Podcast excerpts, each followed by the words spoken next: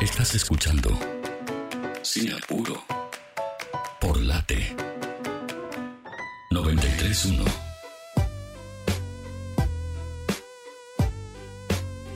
Seguimos en eh, Sin Apuro y quería aprovechar unos minutos para mm,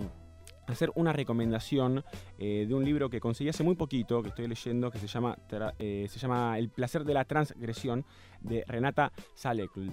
Renata Salekl, suena raro eh, el nombre, eh, eso es porque es de Eslovenia, es una filósofa, socióloga y también es teórica jurídica,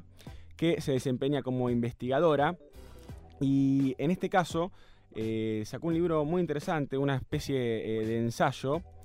que eh, básicamente eh, lo que viene a hacer es a hablar sobre algunos males de esta época, eh, algunos problemas, algunos obstáculos que eh, una sociedad como la moderna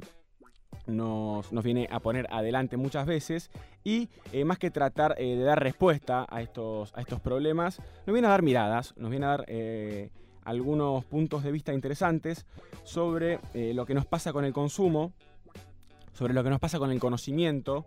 con la ignorancia, con el apuro, un tema que nos gusta eh, en Sin Apuro en este programa, también sobre la soledad, la pobreza, sobre lo que es la paternidad, eh, la medicina y también la posverdad. Esos son solo algunos eh, de los términos en los cuales se va a frenar Renata para hablar de manera muy, muy eficaz y muy puntual de cuestiones que tienen que ver con estos años de,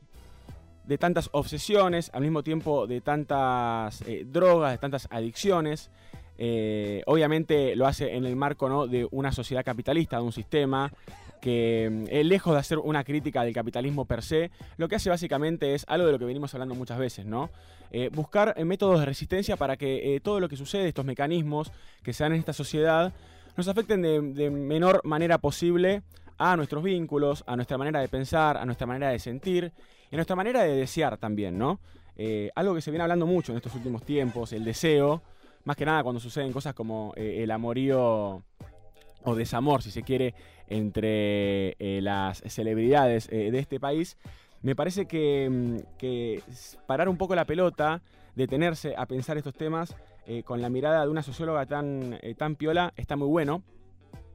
Les decía que es Eslovenia, eh, que es de Eslovenia ella. Es algo muy interesante porque eh, en estos últimos años la, la cultura de Eslovenia ha, sufrido como un boom eh, en términos culturales porque mucha gente empezó a interesarse por este tema. Eh, de allí también es Slavoj Zizek, otro gran filósofo de nuestra época, que era pareja de Renata Salekl, la autora de este libro. Y en Argentina eh, están haciendo también mucho énfasis en, ese, en ese sentido. Y de hecho hay determinados arreglos para poder estudiar esloveno, por ejemplo, o traducción de- de- del esloveno eh, de forma gratuita. Eh, así que también es una, es una cosa muy interesante poder ver, poder sentir también algo de la idiosincrasia de aquel país a través de los escritos de esta gran autora, que también lo leo en clave muchas veces eh, relacionada a, algunos escritos que tienen que ver con lo que plantea Alexandra Cohen en Y sin embargo el amor, o Luciano Lutero, ¿no? que hablan mucho sobre, sobre el amor, sobre el deseo, eh, en tiempos donde muchas veces el amor es mercantilizado, donde muchas veces se habla de capitalismo afectivo también, eh, en términos de que, bueno, a veces cuando una relación nos rinde, no nos suma, o hacemos una inversión de tiempo en un vínculo y nos va mal, decidimos básicamente eh, desecharlo porque a fin de cuentas eh, no nos rindió, ¿no? Bueno, algo que también se aplica muchas veces al mercado, a los productos, si se quiere. Esa es una de las críticas que también hace eh, Renata de esta, esta sociedad. También algo que, que me llamó mucho la atención y que tiene que ver con lo que sucedió esta semana, con la ley de etiquetado, es en un capítulo que se llama La comida como objeto fóbico,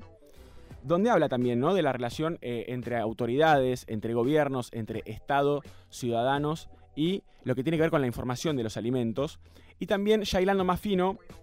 eh, llega un punto en el que creo que hace eh, cierto puente, no de forma consciente ni, ni- a propósito, obviamente, pero con algo que menciona Luciano Lutero en uno de sus libros, ¿no? Cuando, cuando habla de los nuevos tipos de pecados capitales y, y hablamos de falta en vez de, en vez de sobra. Eh, por ejemplo, cuando hablamos en el caso de la alimentación y se habla de, cierto tipo, no me sale, ¿cómo se llama la, la gula, por ejemplo, la gula representada en la falta, no en, la sobra, no en el exceso. Bueno, acá en este libro también se menciona eh, algo por el estilo, en esta idea eh, muchas veces de querer más, de querer más y más, terminamos deseando menos y menos, como por ejemplo puede ser el caso de eh, querer un cuerpo esbelto, un cuerpo que el, mercado te dice que es el ideal, bueno, uno que se termina comiendo menos, por ejemplo, uno termina privándose eh, de determinadas cuestiones para lograr determinados objetivos o quizás ideales de belleza y demás que nos venden. Bueno, eh, este libro de alguna manera se detiene en eh, pensar por qué queremos eso, por qué deseamos eso, o por qué incluso puedo llegar a desear irme de viaje a tal lado, cuando en realidad quizás mi deseo viene de algo que me vendieron, que es así, o que me vendieron una experiencia como si fuera solamente un catálogo que estoy eligiendo unos zapatos en el shopping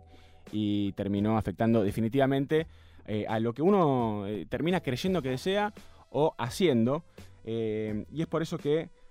quiero recomendar este libro, El placer de la transgresión. Uno piensa, bueno, el placer de la transgresión, ¿a qué hace referencia? Y para hacer, para hacer un poquito más, más sencillo, llevarlo más a tierra, una, forma de, mostrar una de las hipótesis de este libro, que es muy interesante y que tiene que ver con el título, es el conductor que se excede en su velocidad, ¿no? Ya que hablamos de excesos. Em, y hace referencia al placer de la transgresión en la necesidad de ese conductor, por ejemplo,